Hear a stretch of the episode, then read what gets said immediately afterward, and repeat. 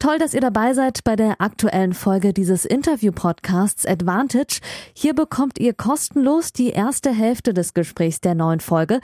Das Gespräch endet nach der Hälfte des Interviews und das gesamte Interview, das gibt's exklusiv auf der Patreon-Seite dieses Podcasts unter www.patreon.com slash advantagepodcast. Und jetzt viel Spaß beim Hören. Hallo liebe Patreons, liebe Advantage-HörerInnen, es ist Donnerstagmorgen hier in Deutschland. Ähm, die allgemeine Weltlage ist ja nicht so angenehm. Ähm, ihr habt das alle mitbekommen. Dies ist und bleibt ein Interview-Podcast im Tennis und äh, wir werden uns auch darauf äh, fokussieren. Aber trotzdem ist es schon krass, was irgendwie in der Welt abgeht und ja, ich äh, folge auch auf auf Twitter und meinen Medien da ähm, Leuten, die sich auskennen. Ähm, beim Russland-Konflikt Fakt ist, dass der Krieg jetzt begonnen hat. Das ist traurig genug. Ähm, ja, ich werde hier versuchen, weiter äh, gute Interviews äh, für euch an den Start zu bringen. Diese Woche ist Marvin Möller zu Gast gewesen, der nach fünf Jahren mal wieder ein Turnier gewonnen hat, mittlerweile 23 Jahre alt und ein Future-Turnier gewonnen hat an der Tennis Base in Oberhaching. Darüber haben wir geredet. In äh, einer frühen Folge gab es ja mal ein Karriereinterview mit dem ehemaligen Top-Talent ähm, des DTBs, der jetzt mittlerweile so in die Transition geht, äh, in seinen 20ern und Selbstständiger wird und nach zwei Jahren ähm, Handgelenksverletzung, äh, das wisst ihr, wenn ihr die alte Folge gehört habt, jetzt versucht, auf eigenen Beinen nach vorne zu kommen. 2021 sagt er, war nicht so geil, äh, größtenteils. Darüber haben wir auch ausführlich gesprochen. Am Ende war es aber sehr, sehr gut und daran hat er jetzt angeknüpft. Das hat auch mit Veränderungen in seinem Team zu tun. Darüber haben wir geredet, natürlich genauso wie über den ähm, Zverev-Vorfall. Ich möchte äh, das hier noch ganz kurz einordnen, bevor das Interview losgeht. Ähm, ist ja gestern passiert. Ich glaube, ich muss nicht erklären, was passiert ist. Das sollte jeder irgendwie gesehen haben, der diesen Podcast hört. ähm, dreimal und dann noch einmal gegen den Schlägerstuhl, äh, gegen den Schiedsrichterstuhl, Entschuldigung, ähm, geschlagen, äh, ganz in der Nähe des äh, Stuhlschiedsrichters. Äh, eins, zwei Schläge waren minimal entfernt, ein paar Zentimeter von dem Fuß des Schiedsrichters. Ähm, ein absoluter Aggressionsausbruch. Schwierig nachzuvollziehen in einem Doppelmatch, das für einen Top-10-Spieler im Einzel eigentlich nur Training sein sollte woher diese Wut kommt. Äh, es gab fragwürdige Calls. Äh, Alexander Zverev hat sich da auch auf die Linie bezogen, die direkt am Schiedsrichter ähm, steht und die haben das Match dann im Match-Tiebreak verloren. Alles schön und gut, aber ähm, das geht nicht. Also das geht absolut nicht. Ich habe mit Marvin auch darüber gesprochen, was es für Ausraster so auf der Challenger oder Future Tour auf den kleineren Turnieren gibt. Klar, gibt es da auch Ausraster, Spieler, die halt nicht so professionell sind und äh, da ihre Beherrschung äh, verlieren, aber du kannst das nicht als Top-10-Spieler machen. Und ich habe es gestern auch ähm, äh, getwittert, ähm, meine Einschätzung. Er hat gestern vor der Öffentlichkeit gezeigt, dass er ein Aggressionsproblem hat. Ähm, nicht zum ersten Mal. Ähm, es gibt natürlich, mir steht es nicht zu, einen direkten Zusammenhang zu den äh, Vorwürfen, der sexualisierten Gewalt, äh, der häuslichen Gewalt gegen Olga Scharipowa zu ziehen. Ähm, das bleiben weiter Vorwürfe. Dennoch verfolge ich ihn in den letzten sechs Jahren ähm, mit all seinen guten Eigenschaften ähm, und wie er sich äh, ja, bewegt im Tennisumfeld, äh, dass man durchaus sagen kann, da hat er ein Problem. Das ist auch gar nicht, also das ist kein Weltuntergang man kann sich Hilfe suchen. Viele Menschen haben Probleme auf unterschiedlichste Art und Weise.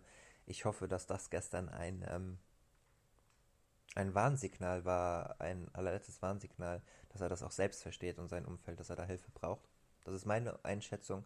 Ich glaube nicht, dass ich das so falsch liege, ähm, auch wenn ich da jetzt wahrscheinlich kritisiert werde für. Ich habe auch getwittert, dass es einen äh, Vorfall gab, der nicht öffentlich ist, wo er auch sehr aggressiv war ähm, nicht mit äh, physischer Gewalt, aber halt einfach aggressiv.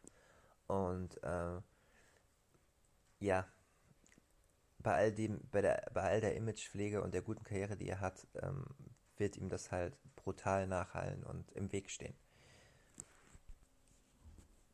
Dann gibt es ja auch noch eine Sequenz im Regelbuch. Ähm, ich habe das mal für euch rausgesucht. Ähm, beim Thema Offenses, also da geht es auch darum, dann bei Disqualifikation gibt es Ball Abuse und Racket or Equipment Abuse. Also das ist ganz klar natürlich Racket Abuse und dann gibt es auch noch den Physical Abuse. Player shall not at any line physically abuse any official, opponent, spectator or other person while the presence of the tournament site within the presence of the tournament site. So, also ähm, er hat natürlich ihn ja auch fucking Idiot genannt und immer wieder auch äh, verbal attackiert. Dann diese Schläge, die äh, ganz in der Nähe ähm, des Schiedsrichters waren, mit Augenkontakt. Ähm, ja, muss man nicht drüber diskutieren, diese Disqualifikation dann auch für das ganze Turnier. Folgerichtig und konsequent. Es könnte auch noch eine ähm, Disqualifikation oder eine Sperre folgen. Ähm, so wie ich die ATP kennengelernt habe, wird es wahrscheinlich in die Richtung gehen, wie das Nick Kyrgios mal bekommen hat, eine Sperre auf Bewährung, dass man sich gut benehmen muss praktisch. Ähm, Alex Zverev ist, glaube ich, gut beraten, jetzt erstmal ein paar Wochen nicht öffentlich aufzutreten. Äh, hat er ja auch in seiner Entschuldigung, das muss man natürlich auch äh, sagen, ähm, mal wieder auf Instagram eine lange Nachricht geschrieben in der Story, äh, mithilfe äh, seines Teams ähm, bestimmt, was man ja dann auch macht äh, in diesen Momenten. Ähm, sich zurückzuziehen ein paar Wochen. Und äh, ich bin gespannt, äh, wenn er nicht gesperrt wird, wann er wieder auftaucht. Vielleicht Monte Carlo erst zur Sandplatzsaison dann wieder. Ähm, ich weiß nicht, ob er nach Amerika fliegen sollte, auch wenn es da viele Punkte gibt.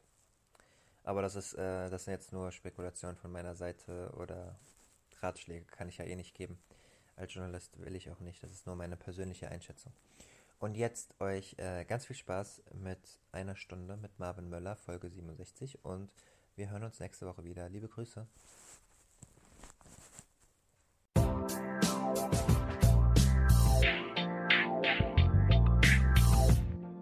Hallo, liebe Advantage-HörerInnen und liebe Patreons zu Folge 67 dieses Interview-Podcasts.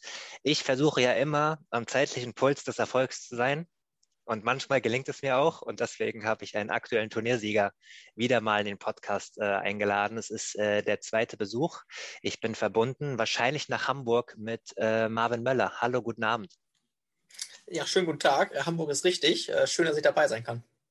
Danke für die Zusage. Ähm, Ihr Tennisfreaks kennt natürlich Marvin Möller, mittlerweile 23 Jahre alt, als äh, immer noch eines äh, der bekanntesten deutschen äh, Talente. Und wir haben schon mal das Vergnügen gehabt, eine lange Karrierefolge aufzunehmen. Ich habe es vorhin nochmal nachschauen müssen.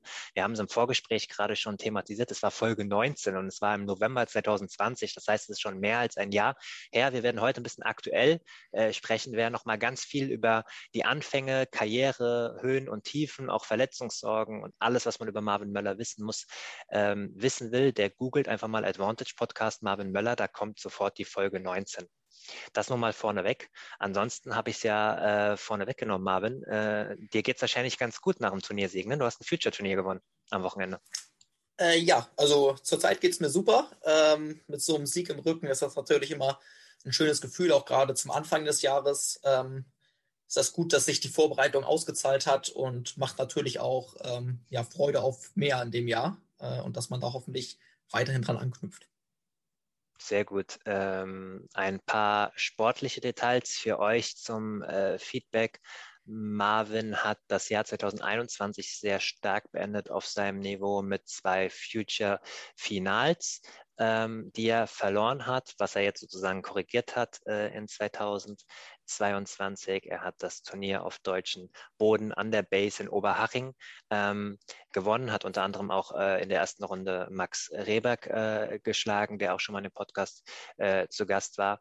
Ähm, äh, niedrig geranktere Spieler äh, geschlagen, aber die, die, den Future-Titel nimmst du auf jeden Fall weg. Du bist äh, mit, nicht weg. Du bist jetzt auf 487 gerankt. Wir haben im Vorgespräch schon ein bisschen darüber geredet, wenn wir mal überlegen, ähm, worüber wir damals im November 2020 äh, gesprochen haben, dass du deine Handgelenksverletzung überwunden hast nach, nach vielen äh, Problemen.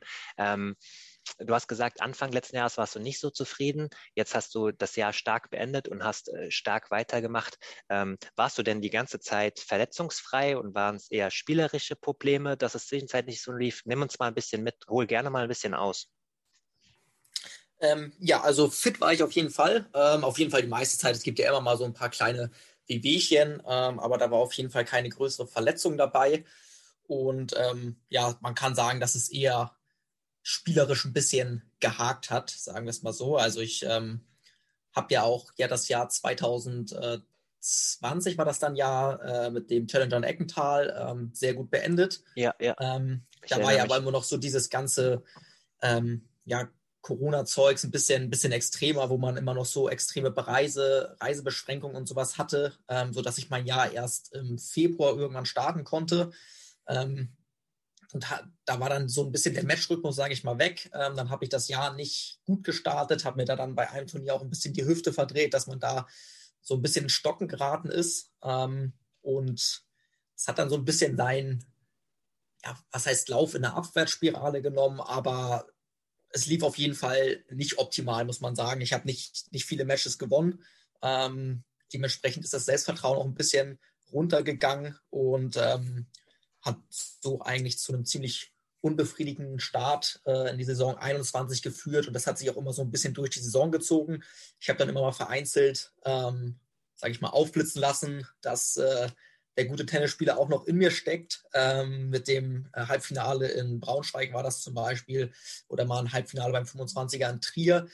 Ähm, auch mal ein Viertelfinale, aber das war im Endeffekt jetzt nicht unbedingt das, ähm, was ich in dem Jahr erreichen wollte, das muss man so sagen. Ähm, und da finde ich, habe ich mich die meiste Zeit des Jahres schon ja, also was heißt unter Wert verkauft? Ich meine, im Endeffekt muss man sagen, wenn man den Großteil des Jahres nicht unbedingt so gespielt hat, wie man sich das vorstellt, dann ist das im Endeffekt auch irgendwie so ein bisschen das Niveau. Aber ich hatte immer irgendwie das Gefühl, äh, ich habe da nicht, nicht das Maximum rausgeholt. Ich habe mich selbst ein bisschen blockiert, war im Kopf nicht frei, ähm, habe eher so ein bisschen gespielt, um äh, ja nicht zu verlieren und nicht fürs Gewinn gespielt. Und dann, ähm, ja, ist so eine Saison, sage ich mal, zustande gekommen, die ich zum mhm. Glück dann äh, gegen Ende hin noch ein bisschen korrigiert habe. Ähm, und ja, jetzt äh, sind wir in 22. Äh, da habe ich zum Glück da weitergemacht, wo ich Ende des Jahres aufgehört habe und äh, konnte jetzt hier dann meinen äh, zweiten Future-Titel ist Jahr äh, direkt am Anfang einfahren. Sehr gut. Ich habe bewusst mal eine offenere Frage gestellt, um das von dir mal ein bisschen einordnen zu lassen, weil du ja doch noch jetzt auch in einer Turnier- und Ranking-Position bist, wo auch die äh, meine, meine HörerInnen nicht äh, jede Woche up to date sind. Deswegen fand ich das mhm. ganz angenehm. Ähm, Career High ist 421 im äh, Oktober letzten Jahres gewesen, also als es dann auch wieder berghoch ging. Ähm, jetzt stehst du gerade auf 487. Das ist immer ein bisschen schwer greifbar. Du bist jetzt 23 Jahre alt. Ähm, äh, würdest du sagen, du bist gerade da, wo du hingehörst, ranking-technisch? Ich weiß, es ist eine sehr schwierige Frage, aber das ist vielleicht die nächste Einordnung. Ähm, Oder bist du unter, total unter Wert? Würdest du sagen, du solltest eigentlich schon zwischen 200 und 300 also sein? also ich finde, man kann immer schwer sagen, dass man ähm, unter Wert ist. Ich meine, im Endeffekt hat man im letzten Jahr Punkte gesammelt ähm, mhm. und die Punkte ergeben im Endeffekt das Ranking. So kann man, ich finde, das, also das Ranking lügt in dem Sinne eigentlich nicht. Ähm, man muss natürlich sagen, dass das Ranking schon noch ein bisschen verzerrt ist, finde ich, weil ja einige Leute auch noch aus den Punkten von 2019 profitieren Darauf ähm, wollte ich da war hinaus, ich ja das ganze, da war ich ja das ganze Jahr verletzt und habe somit nicht einen Punkt. Ähm, aber im Endeffekt hatte ich im Jahr 2021 Chancen, Punkte zu sammeln. Und ich habe jetzt so viele Punkte gesammelt, dass ich jetzt auf 487, was du gesagt hattest, was glaube ich, stehe. Ich glaube, mit dem Erfolg jetzt komme ich noch ein bisschen weiter nach oben. Aber das ist noch ähm, gar nicht, das ist noch gar nicht eingerechnet.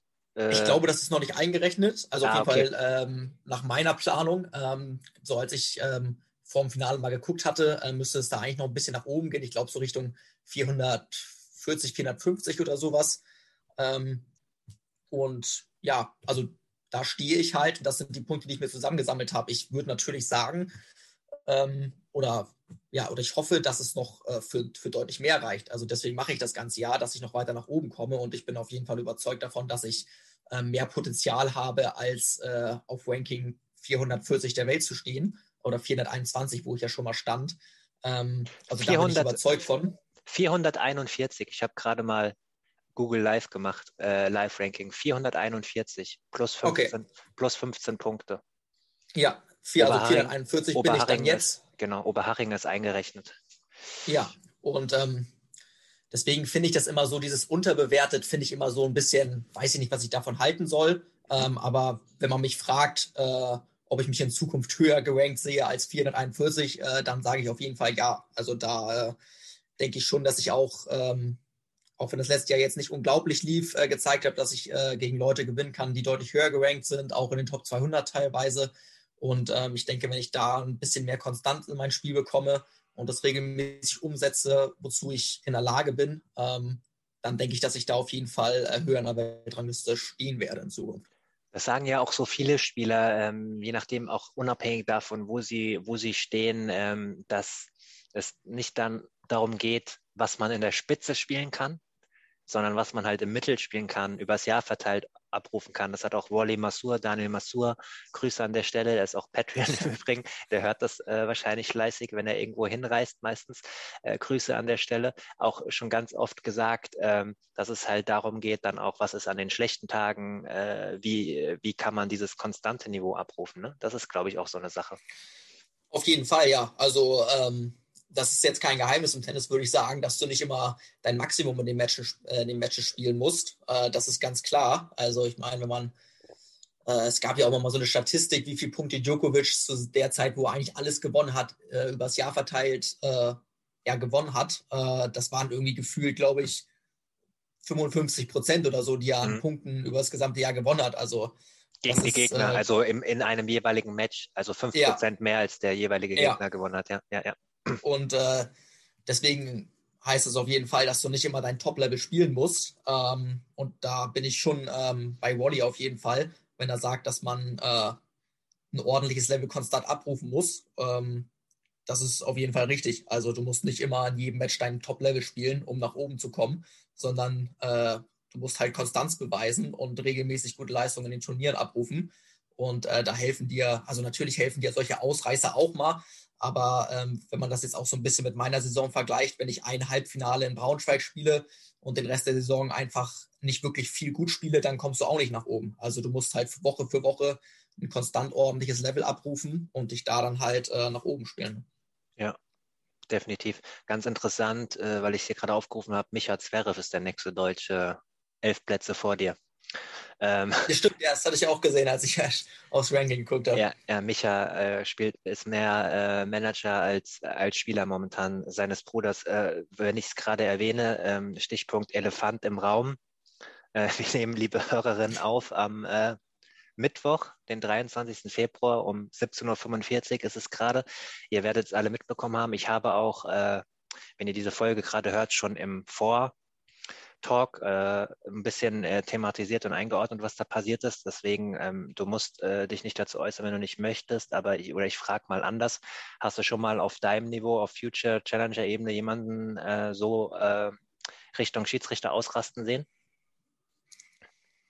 Ähm, live habe ich es noch also ja, okay, ich, also ich muss schon sagen, ich habe schon auch einige Leute ausrasten sehen, auch ein bisschen auf extremere Art und Weise. Ähm, wiederum, dass jetzt jemand gegen Schiedsrichterstuhl schlägt, das noch nicht. Äh, das habe ich, wenn dann mal im Internet gesehen. Also das gab es auf Future-Ebene auch schon mal, dass da ein paar Leute wirklich ähm, ja, die Kontrolle ein bisschen zu viel verloren haben. Ähm, aber ich häufig kommt das jetzt nicht vor, würde ich sagen. Oder ich habe es auf jeden Fall noch nicht so häufig mitbekommen. Aber ich meine, wenn es beim Future passiert, dann schlägt das natürlich auch nicht solche Wellen, als wenn es beim 500er ATP nee. äh, in Acapulco passiert. Ich wollte gerade sagen, dass, äh, der, der Schlüssel ist ja ähm, die Aufmerksamkeit, die Alexander Zverev zuteil wird, die Ranking-Position, die er hat und äh, als Topstar, als äh, langjähriger Top-Ten-Spieler, der er nun mal ist, ist das natürlich auch ein Verhaltensmuster. Also ich war auch schon auf ein paar kleineren Turnieren und das ist ja auch, auch im Amateurbereich so. Also ich kenne es aus dem, aus dem Tischtennis so gefühlt.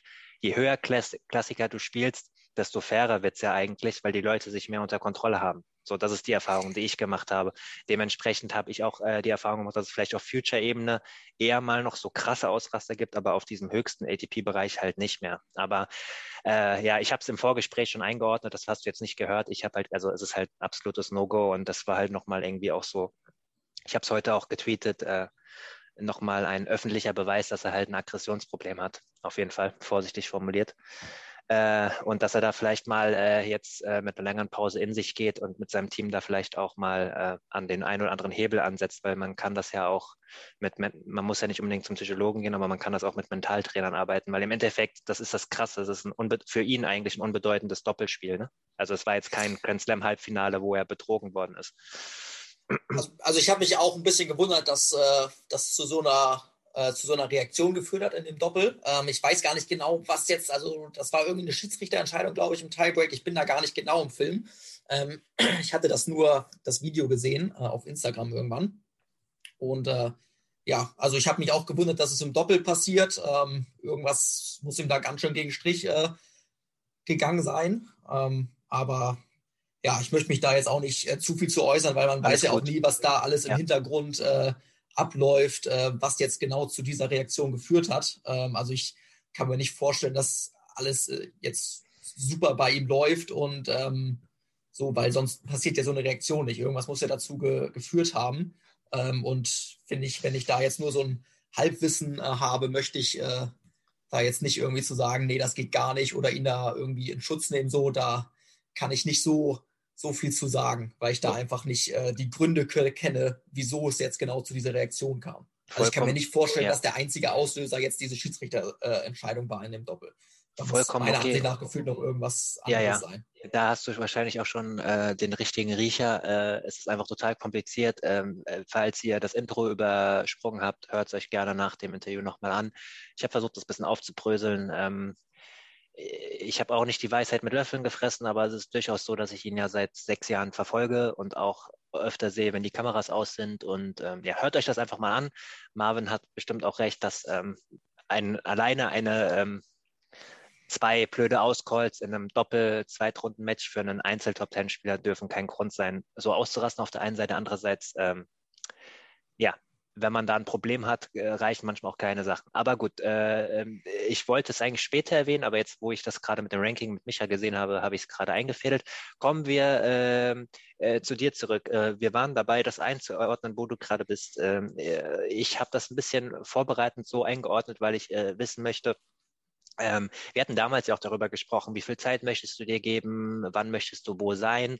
Ähm, wenn wir jetzt auch äh, gerade, wo wir das mit Zverev angesprochen haben, wie, wie geht es dir denn als Mensch und als Tennisprofi? Bist du da, wo du sein willst? Hast, bist du richtig krass motiviert? Gab es ein Tief letztes Jahr, wo du sagst, ey, das kann doch alles nicht wahr sein. Ich habe doch das Potenzial für 250 und jetzt krebs ich hier noch rum. Bist du zufrieden mit deinem Umfeld? Ähm, das sind so die Fragen, die ich mir stelle. Fangen wir mal an. Bist du zufrieden mit deinem Umfeld?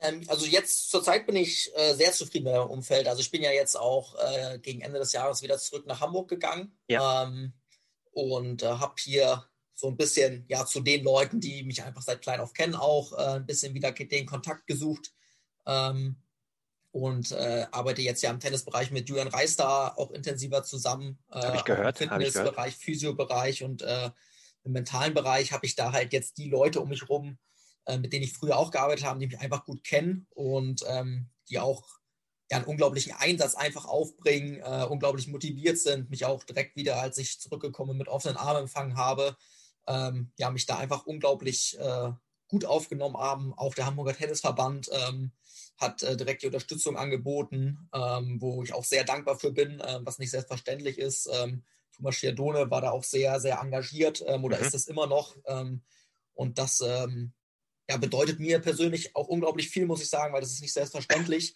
ähm, wenn man von irgendwo wieder nach Hause kommt, äh, dass da so viele Leute ähm, ja, parat stehen und die Hilfe anbieten und das auch wirklich halt nicht immer nur ihren eigenen Vorteil darin sehen, ähm, sondern das einfach auch machen, weil sie mich als Menschen schätzen und an mich sportlich glauben. Ähm, da bin ich fest überzeugt von, dass das bei den Leuten in meinem Team oder die Leute, die sich jetzt gerade für mich einsetzen, so ist.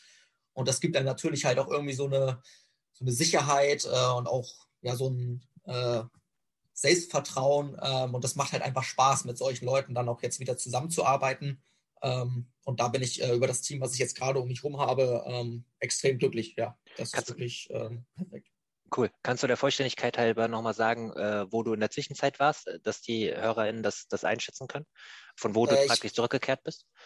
Ich äh, war in Hannover, die letzten eineinhalb Jahre waren das, glaube ich, äh, da an dem Bundesstützpunkt. Mhm. Ähm, und ähm, das war auch, das war auch eine gute Zeit. Also das Team da auch war extrem engagiert, ähm, auch Jan Feldhuis ähm, und auch Hannes im Fitnessbereich, die haben sich ähm, da alle reingehängt, super Mühe gegeben und äh, ich habe mich da auch äh, überhaupt nicht schlecht behandelt gefühlt. Also nur weil ich mich jetzt über das äh, neue Team so extrem lobend äh, geäußert habe, soll das jetzt nicht heißen, dass ich in Hannover irgendwie eine schlechte Zeit hatte oder da mit den Trainern nicht zufrieden war oder die sich nicht eingesetzt haben. Ähm, das möchte ich damit überhaupt nicht sagen und es ist mir auch wichtig, äh, dass das klargestellt ist. Ähm, wir haben da äh, sozusagen halt wirklich alle unser Bestes gegeben, probiert Lösungen zu finden, ähm, aber die Ergebnisse waren dann im Endeffekt halt nicht unbedingt so, wie man sich das vorgestellt hat. Und ja, also da gab es jetzt äh, keine persönlichen Gründe oder so, wie man so man sagt, äh, das hat jetzt nicht funktioniert. Es hat halt mhm. auf dem Platz einfach nicht ganz äh, gepasst. Ähm, wiederum ich mich da trotzdem auch ähm, menschlich und spielerisch weiterentwickelt habe, meiner Ansicht nach, und auch einfach viel gelernt habe, ähm, was mir gut tut, was mir vielleicht nicht so gut tut. Ähm, ich hätte da vielleicht auch an der einen oder anderen Stelle ein bisschen klarer kommunizieren müssen. Ähm, aber ich habe da einfach viel mitgenommen aus der Zeit. Äh, somit würde ich die auch auf jeden Fall als wertvoll äh, bezeichnen. Ähm, aber ich bin auch jetzt halt froh, wieder äh, in der Heimat zu sein und von so einem guten Team umgeben zu sein. Back to the roots sozusagen. Du hast in deiner ersten Antwort äh, auch durchblicken lassen, habe ich mir gemerkt, habe ich mir eine kleine Notiz gemacht, äh, gespielt, um nicht zu verlieren. Zwischenzeitlich, ja. hattest du gesagt.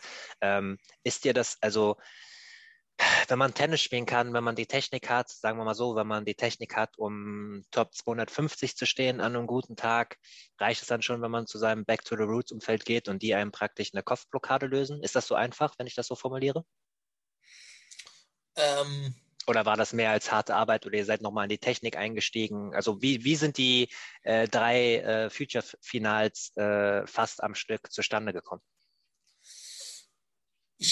Ich denke schon, dass da der Kopf eine extrem große Rolle spielt, äh, auf jeden Fall. Also ähm, das war, also ich würde schon sagen, dass ich mich im letzten Jahr, ähm, ja, wie soll man sagen, äh, extrem gut unter Wert verkauft habe in manchen Bereichen, ähm, weil ich da einfach vom Kopf nicht, überhaupt nicht frei war. Also wirklich dieses äh, Spielen, um nicht zu verlieren, äh, das war wirklich halt ein Hauptbestandteil leider. Und ähm, so ist es halt nicht möglich, erfolgreich Tennis zu spielen. Und da ist es, denke ich, schon jetzt ähm, der Hauptgrund, ähm, wieso äh, ich jetzt so erfolgreich gespielt habe in der letzten Zeit oder auf der Future-Ebene, dass man da einfach im Kopf freier ist und halt wirklich das macht, ähm, ja, wozu man in der Lage ist. Also es ist jetzt nicht so, dass ich äh, von einem auf den anderen Tag äh, das Tennisspielen äh, ganz neu erlernt habe. Natürlich haben wir auch an gewissen Sachen gearbeitet, ein bisschen die Spielausrichtung verändert und an ein paar Sachen gefeilt, das ist klar. Ähm, magst, du ein Beispiel, schon, dass, magst du ein Beispiel geben, wenn du möchtest? Ähm, ja einfach wieder ein bisschen mehr die, ich sag mal, offensivere Spielausrichtung mit dem Weg ans Netz. Ähm, so, das ist einfach eine Sache, die wir da mehr trainiert haben. Ähm, und Transition. viel, ja, so kann man das sagen, in Fokus gerückt haben, mhm. ähm, was mir für mein Spiel einfach ein gutes Gefühl gibt. Und dann spielt natürlich aber, wie gesagt, der Kopf einfach eine große Rolle, dass man sich auch zutraut, das zu machen. Ähm, und das ist, denke ich, schon der Hauptgrund, wieso das jetzt so so erfolgreich lief in der letzten Zeit. Sehr gut. Äh, kratzt du dir manchmal ein bisschen am Kopf, wenn du 18-Jährige so durchstarten siehst wie Carlos Alcaraz? Ähm, nee, würde ich, also ich, nee, ich kratze mir da nicht am Kopf. Also ich äh, habe da einen riesen Respekt vor den Leistungen. Ähm, das auf jeden Fall. Äh, das ist jetzt aber nicht so, ähm, dass ich da da sitze und sage, boah, scheiße, wieso bin ich jetzt nicht da oder ähm, wieso kann er das jetzt schon so gut? Ähm, ich denke, es gibt da einfach ein paar Leute, die, die Ausnahmen sind. Und ich denke, Carlos äh, Alcaraz gehört da auf jeden Fall dazu. Äh, ich denke, das ist außergewöhnlich, was er in seinem Alter äh, leistet. Ähm, und ich denke, dass ich da einfach auch vielleicht ein bisschen anderen Weg gegangen ist. Äh, ich weiß jetzt nicht, wie das mit seiner schulischen Laufbahn aussieht, ob er sich darauf konzentriert hat oder nicht. Ähm, ja, nein. Das, also, ich, ich, wenn, er, wenn er das nebenbei, ich wollte gerade sagen, wenn er das nebenbei auch noch gemacht hat, dann ziehe ich meinen Hut noch mehr als ohnehin schon. Ähm, aber wenn du natürlich äh, so durchstartest, dann ähm, brauchst du die vielleicht auch nicht mehr. Aber mir war das halt wichtig oder meinem Umfeld, meiner Familie auch, dass das gemacht wird. Ich denke auch, dass das richtig war. Ähm, ich war dann natürlich auch direkt äh, erstmal zwei Jahre raus mit der Verletzung. Dann yes. wenn ich in der Corona-Zeit, ähm, nicht, dass, wenn das alles nicht gewesen wäre, ich jetzt in den Top 10 stehen würde. Ähm, nicht, dass das so aufgenommen wird. Aber ähm, es gibt halt einfach ein paar Leute, die haben halt einfach extreme Extras und rufen die auch schon in so einem frühen Alter ab. Und da ist so ein Alcaraz oder so ein Sinner, da sind das halt einfach schon außergewöhnliche Spieler. Und da ist halt nicht äh, jeder zu imstande, meiner Ansicht mhm. nach. Ja, voll. Das ist ein geringfügiger 0,0001 Prozentsatz. Wenn man mal auch guckt, zum Beispiel Felix Oger Aliasim war der beste 18-Jährige, ähm, mhm. als zum Beispiel auch Rudi, Rudi Molleker äh, 18 war. Die sind ja selber Jahrgang. Mhm. Äh, und ja. er war, er, Rudi war damals der zweitbeste 18-Jährige in der Weltrangliste, ja, so rund um, ja. rund um 180 und so. Und äh, auch mit äh, viel Talent oder so, mit ein paar falschen Entscheidungen. Rudi war ja auch äh, äh vor ein paar Wochen erst hier im Podcast ähm, mhm. ein paar Sachen auch sich selbst hinterfragt. Muss man mal gucken, wie das jetzt weitergeht. Aber ähm, ich frage nämlich auch gar nicht so sehr wegen dir. Das sind halt diese krassen Überflieger. Ähm, aber es war ja durchaus auch ein bisschen so, du wurdest nie so ganz krass gehypt, aber du wurdest natürlich auch ein bisschen gehypt mit 18, 19, 17, 18, 19. So habe ich es zumindest damals als ganz junger Journalist in Erinnerung. Ich wollte dich gerne mal fragen, jetzt mit vier, mehr mit vier, fünf Jahren Abstand, wie du diese Zeit von damals betrachtest, wenn du heute, Anfang 2022, darauf blickst. Oder vielleicht war es auch gar nicht. Vielleicht sage ich, es war gehypt und du hast es gar nicht so empfunden. Kann auch sein. Also, was, was heißt jetzt gehypt? Also, ich denke schon, dass der Fokus ähm, im deutschen Tennis auf gewisse Art und Weise auf mir lag. Das denke ich auf jeden Fall, ähm, weil ich ja auch äh, Top 10 bei den Juniors stand. Ähm, ja. Und das haben wir jetzt also zu dem Zeitpunkt, ich weiß nicht, Rudi war, glaube ich, in den Top 10. Ich weiß nicht, wer das sonst noch ähm, geschafft hat. Äh, also ja, Sascha natürlich. Ähm, ich weiß gar nicht, ob Sascha in den Top 10 war. Der hat die Australian Open gewonnen bei den Juniors und hat dann relativ das, schnell Herren okay. gespielt. Ich war, also, aber er war natürlich auch gut. Ein guter Junior. Wer einen Slam ja, gewinnt also, bei den Juniors, ist ja genauso ja, wie Top 10. Das auf jeden Fall. Ähm, und ich denke schon, dass da der Fokus auf mir lag. Ich habe das da aber jetzt nicht als so ein extremes Hypen äh, wahrgenommen. Ähm, also es war wahrscheinlich auch noch so ein bisschen, weil ich da halt meine Schule zu Ende gemacht habe und gerade angefangen habe, ähm, ja, meine ersten Erfolge zu feiern auf der ITF-Tour. Ähm, aber ich habe das jetzt nie als so einen extrem Hype wahrgenommen, okay. ähm, dass sich da alles um mich dreht oder sowas. Das war jetzt nicht der Fall. Gute Einordnung. Ähm, wie nimmst du deine Gleichaltrigen wahr auf dem Niveau, wo du dich gerade befindest, Future Challenger? Äh, ich habe immer den Eindruck, dass du sehr vernünftig und schon erwachsen rüberkommst. Wie ist es denn auf der Tour? Gib doch mal gerne ein paar Insights. Äh, regen dich dort eher die Verhaltensmuster auf und äh, du denkst dir, könnt ihr bitte alle mal ein bisschen professioneller sein oder bist du happy, so wie es ist? Ähm, wie ist es denn auf so einem Standard-Future-Turnier momentan? Während am Ende, hoffentlich am Ende der Pandemie momentan? Ähm, also ich bin da eigentlich relativ bei mir, muss ich sagen. Ähm, also ich Gute denke schon, dass ich da, da im Kopf relativ äh, weit bin und auch was die Professionalität und Disziplin angeht, denke ich schon, dass ich da auf jeden Fall ähm, weit vorne dabei bin, ähm, weil ich denke, dass ich das äh, schon alles sehr, sehr gewissenhaft mache ähm, und auch vielleicht ein paar Sachen mache, wozu jetzt die anderen Spieler nicht so Bock haben. Wiederum ich schon finde, dass ähm, sich das gesamte Level so ähm, wenn ich jetzt auf vor die Corona und meine Verletzungszeit gucke und danach, also vielleicht habe ich das damals als jüngerer Spieler auch einfach nur mit anderen Augen wahrgenommen. Mhm. Ähm, aber ich habe schon das Gefühl, dass das da auch ähm, um einiges professioneller geworden ist und das Level auch einfach höher geworden ist, ähm, weil es da einfach, also jetzt sind die natürlich auch alle ein bisschen stärker die äh, besetzt, die Turniere, das ist vielleicht auch ein Grund, aber früher hast du schon immer noch mal einen gesehen, der dann irgendwie 6, 7, 1, 6, dann hat er nach dem 0-2 im zweiten, hat er dann nicht mehr so viel Bock ähm, und lässt dann ein bisschen laufen. Ähm, oder hier ist mal jemand, der ein bisschen Halbgas gibt. Ähm, das war früher, fand ich schon öfters der Fall. Und ich finde, das sieht man jetzt eigentlich gar nicht mehr. Also da ist schon jeder echt ähm, auf jeden Fall auf dem Platz. Äh, das, was ich da sehe, äh, ziemlich professionell und die die geben schon Gas, finde ich. Also da, ich, ich kann es natürlich beurteilen, wie das ist, wenn die zu Hause sind, ob sie da eher faul auf der Couch liegen oder nicht. Ähm, mhm. Aber sobald es äh, um die Punkte, um die Matches geht, ähm, sehe ich da jetzt eigentlich wenig Leute, äh, die da irgendwie einen Tourismus an den Tag legen oder abschenken oder irgendwas. Also ich finde schon, dass da sich das Future-Level ähm, auf jeden Fall nach oben geschraubt hat. In, vom Spielerischen, aber auch ähm, von der Professionalität. Hm. Das ist ja eigentlich eine gute Message, weil wenn man sagt hier Halbgas und so, dann ist man ja auch auf dem Level Future und weiter unten auch ganz schnell mal hier bei zwielichtigen Sachen wie Sportbetrug oder Matchfixing, das es ja leider nachweislich auch ja. äh, gibt. Da weißt du, da bin ich auch vorne dabei, darüber zu berichten, leider immer mal wieder. Aber ähm, ist ja gut, wenn es, also jetzt auf den deutschen Turnieren sowieso nicht, je größer die Öffentlichkeit ist, desto schwieriger ist es, sollte man meinen. Aber ähm, ist ja gut, wenn, wenn dieses Level irgendwie, äh, ja, zumindestens, wenn das deine ähm, Beobachtungen sind. Hast du denn eigentlich gerade Probleme, äh, deine Turnierplanung ordentlich äh, zu vollführen? Also aufgrund dessen, dass, dass immer die Cuts sehr weit oben sind, aufgrund der weniger Corona-Turniere, also im Vergleich zu den, zu den Damen, ist es ja fast noch paradiesisch bei euch. Meine, meine Einschätzung. Ähm, ich weiß überhaupt nicht, wie es bei den Damen ist. Äh, da bin ich nicht so drin in der Szene, muss ich sagen. Nicht ähm, so gut. Ich äh, erzähl mal und äh, danach werde ich, werd ich sagen, wie es bei den Damen aussieht. Ich, hat, ich hatte mal also, hier was aufgeschrieben. Ich fand jetzt schon, dass es im Januar ähm, und auch jetzt selbst noch im Februar, also ich finde, die Turniere sind schon sehr, sehr stark besetzt. Ähm, also mit 480 oder was ich stehe, war ich jetzt äh, bei einem 15er an 7 gesetzt oder so. Es gab auch mal einen 15er, wo ich vielleicht gar nicht gesetzt gewesen wäre. Und auch wenn ich mir jetzt die ähm, Futures in Portugal, da hatte ich mir die Listen mal angeguckt, wo der Cut teilweise auch fürs Hauptfeld bei 420 ist. Ähm, da finde ich schon, dass die Turniere extrem stark besetzt sind zurzeit. Ähm, was mit Sicherheit auch daraus resultiert, dass es einfach nicht so viele gibt zurzeit wie früher.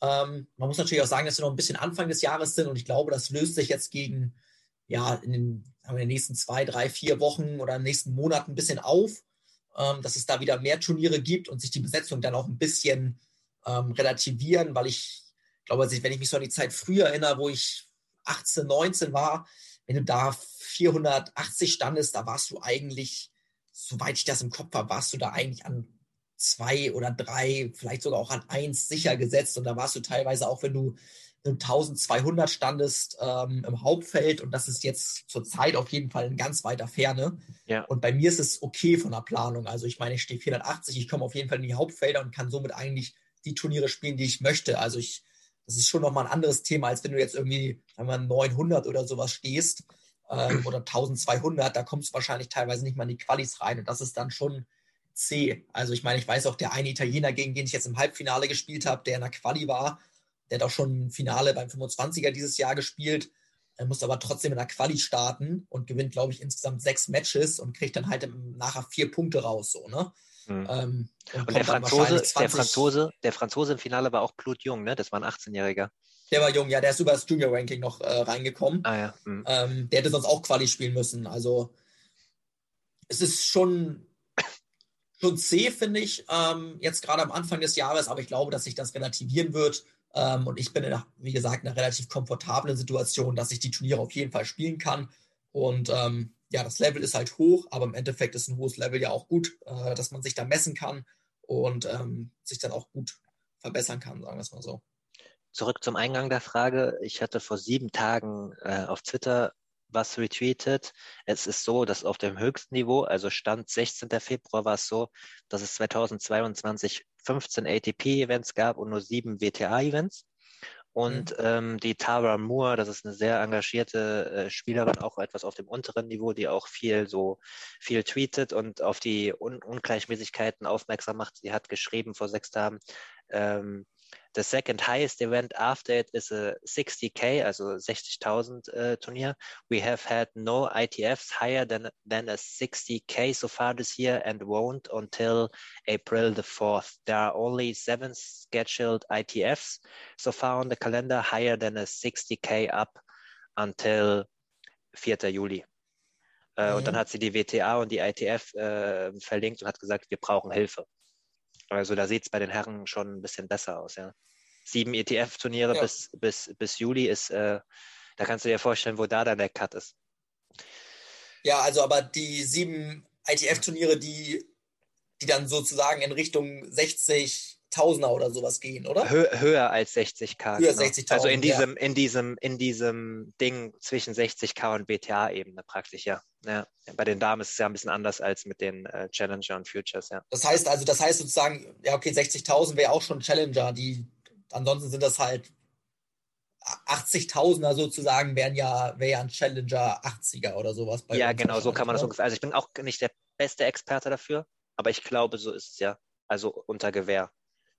Und ähm, ja, also ich, wie gesagt, ich kenne mich, nur es gibt jetzt auch nicht, ja, ist auch nicht Challenger zur Zeit. Ne? Ist auch also nicht das, kriegsentscheidend, ja. Aber das, das muss man auch sagen, dass äh, wenn ich jetzt einen Challenger spielen wollen würde, dass es da auch jetzt ab und zu gibt es mal zwei in der Woche, ähm, aber ansonsten auch immer nur eins. Aber ich meine, sie wird da wahrscheinlich mehr recherchiert haben und ähm, das wäre natürlich gut für die Damen, wenn es da auch äh, dann anfängt, wieder ein paar mehr Turniere für die zu geben. Also das ähm, wäre schon gut, wenn da ein bisschen, bisschen Gleichheit reinkommt. Also wiederum ist natürlich auch ich finde es eh ein bisschen schwer, wenn das so verschiedene Systeme sind äh, und die Frauen auch für 25er schon viel, viel mehr Punkte bekommen. Ich verstehe nicht, wieso man das nicht so ein bisschen einheitlicher irgendwie machen kann. Ähm, aber es wäre natürlich gut, wenn da irgendwie die Möglichkeit für die Frauen besteht, äh, auch höher dotierte Turniere zu spielen. Wie sieht es denn für dich konkret aus? Äh, hast du eine Turnierplanung äh, für, die, für das nächste Quartal schon oder gehst du es eher so Woche für Woche an? Kannst du vielleicht auch ein bisschen was sagen, was du spielen wirst? Ähm, also ich hoffe, dass ich jetzt äh, in der Woche vom 28. nach Italien gehen kann. Ich bin im Finale leider umgeknickt, äh, Anfang äh, Ach, nee. Satzes und ähm, muss das noch so ein bisschen ausprobieren.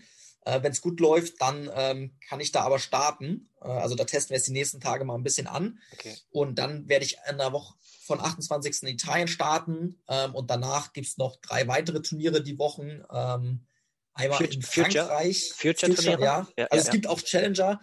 Ähm, aber da musst da, du wo ich auch spielen, gemeldet bin, ähm, da muss ich auch Quali spielen, was ich aber machen würde, aber du weißt halt immer nicht, ob du reinkommst. Das entscheidet sich ja immer erst sehr kurzfristig. Mhm. Ähm, also ich sag mal so, in der Woche vom 28. werde ich starten ähm, und wahrscheinlich vier Turniere hintereinander spielen, äh, wenn alles gut läuft äh, mit dem Fuß.